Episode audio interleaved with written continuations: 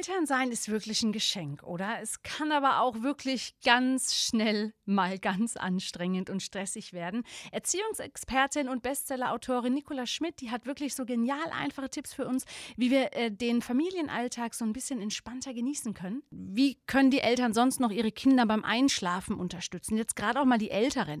Gerade so kurz vor der Schule, jetzt die Vorschulkinder. Ich weiß von Freundinnen aus dem Kindergarten, die sagen, Mensch, die sind jetzt alle sechs geworden, die müssen bald in die Schule Schule, der schläft immer noch nicht durch, der will nicht einschlafen, heute um sieben, morgen erst um halb zehn. Was können Sie denen sagen? Hm, gut, also Einschlafen ist ja eines der Hauptthemen zwischen Eltern und Kindern, was daran liegt, dass alle Dinge, die wir nicht mit Druck kontrollieren können, sind schwierig. Also wir sind es ja gewohnt, wenn was nicht klappt, dann geben wir ein bisschen mehr Druck, dann klappt das schon. Ne? Also wenn sie nicht ins Auto einsteigen wollen, sind wir einfach die Stärkeren, dann setzen wir sie rein und fertig. Ob die Kinder schlafen, ob sie essen oder ob sie ausscheiden, können wir mit mehr Druck nicht kontrollieren. Und das macht es für uns in der Kultur, in der wir leben, sehr schwierig, weil wir denken immer mehr vom Gleichen, das wird schon passen. So, der Punkt beim Einschlafen ist, Einschlafen hat was mit Loslassen zu tun, mit Entspanntsein, mit Vertrauen haben. Der ganze Einschlafprozess findet physiologisch in sechs Schritten statt. Eltern merken nur, Kind müde, Kind schreit, Kind schläft. Aber es gibt sechs Schritte, und diese sechs Schritte beinhalten zum Beispiel solche Dinge, wie dass der Körper checkt, habe ich mich genug bewegt heute? War ich genug unter freiem Himmel? Weiß ich also, dass es Tag war und jetzt Abend ist? Ähm, sagt mein Hypothalamus, dass ich in einer sicheren Situation bin? Bin ich satt? Bin ich nicht alleine? Ähm, bin ich warm? Bin ich wohlig? Habe ich genug gekuschelt? Also habe ich einen ist mein Oxytocinspiegel hoch genug? Ähm, und bin ich in einer sicheren Umgebung. Und spätestens an diesem bin ich in einer sicheren Umgebung, ähm, scheitert das System oft, weil wenn die Eltern nämlich sagen, so, das Kind muss jetzt ins Bett, jetzt ist aber spät und wir wollen auch noch, ich habe auch noch ganz viel zu tun, so, du gehst jetzt mal bitte ins Bett und legst dich jetzt mal hin, ähm, dann steigt für, den, für die Eltern im Körper der Eltern der Stresspegel.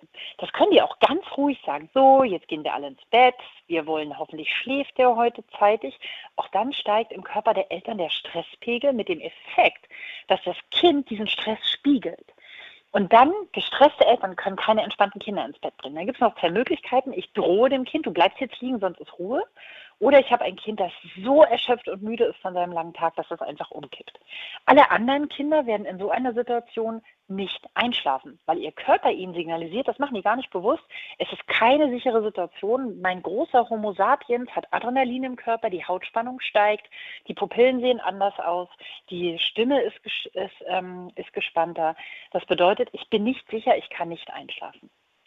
So, das nächste, was wir in unserer Gesellschaft haben, ist, wir haben nicht nur Eltern, die extrem unter Druck sind und die wirklich auch abends oft einfach nicht mehr können und dann sagen, das Kind muss jetzt ins Bett, ich brauche jetzt meine Zeit, die dadurch aber natürlich auch Druck aufbauen, sondern wir haben auch die Situation, dass unsere Kinder oft nicht genug draußen waren und dass sie aus irgendwelchen Gründen glauben, es wäre gut, wenn Kinder alleine ein- und durchschlafen. Damit sind wir auf der Welt relativ alleine. Ich möchte es gleich dazu sagen. Diese kulturelle Erwartung, dass Kinder alleine ein- und durchschlafen, ähm, ist in der Nordhalbkugel relativ weit verbreitet, im ganzen Rest der Welt aber nicht. Und selbst in der Nordhalbkugel ist das höchst umstritten. Also in Japan zum Beispiel sehen die Leute das völlig anders. So, das heißt, unsere Vorstellung, die Kinder müssen zu einer bestimmten Zeit, dann wann wir es wollen, egal wie wir drauf sind, alleine ein- und durchschlafen, ist physiologisch für die Kinder nicht nachvollziehbar, macht auch evolutionär wenig Sinn, weil das ein Kind alleine schläft, ist gefährlich. Sie würden das Kind auch nicht alleine in den Wald schicken zum Schlafen, wenn es noch Wölfe gäbe. Zu Hause machen wir es aber, weil da gibt es ja keine Wölfe. Das weiß der Körper des Kindes aber nicht. Und dann gibt es halt noch unterschiedliche Kinder. Wir haben Kinder mit einem sehr ruhigen Temperament, die legen man hin, dort schlafen die in alles fein. Wir haben Kinder, die sind von sich aus sehr rhythmisch oder nehmen Rhythmen sehr gut an. Die bringt man jeden Abend zur gleichen Zeit ins Bett und dann klappt das. Und dann gibt es Kinder mit sehr unruhigen, sehr reaktiven Temperamenten.